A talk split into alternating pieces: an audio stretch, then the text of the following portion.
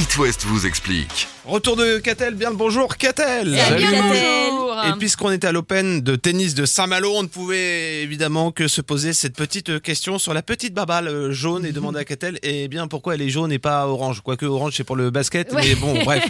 Alors déjà, il faut savoir que ça n'a pas toujours été le cas. Au départ, elles étaient blanches, les balles de tennis. En 1877, lors de la première édition du tournoi de Wimbledon, en Angleterre, on utilise des balles blanches parce qu'on les voit beaucoup mieux sur le gazon londonien. Logique. Mais en 1968, on passe à quatre tournois du Grand Chelem et les matchs vont être retransmis peu à peu à la télé. Et là, En noir problème... et blanc, la télé Ouais, c'est euh, embêtant. Déjà, Ah bah voilà, et puis les joueurs, les balles, les lignes, tout ça c'était blanc et tout se confondait euh, à la télé. Ce sont donc les diffuseurs télé qui proposent à la Fédération internationale de tennis la couleur jaune fluo. Et à partir de 1972, des balles jaunes sont testées en tournoi. Et en 1978, le jaune devient la norme. Et attention, c'est un Ah jaune très spécial.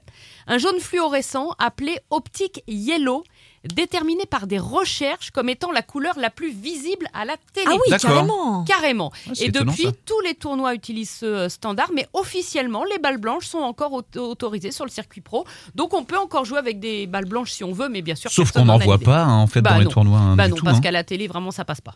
Donc si on en trouve une dans le grenier de papy de mamie, c'est qu'elle date d'avant 78. C'est ça, exactement. Ok, Elle doit plus beaucoup rebondir. hein. Si, si vous faites une brocante euh, ce week-end, voilà, vous saurez. Ah, ça se fait avant 78, c'est sûr. It West vous explique. À retrouver en podcast sur toutes vos plateformes. Vous avez une question? Envoyez un mail à rédaction@itwest.com.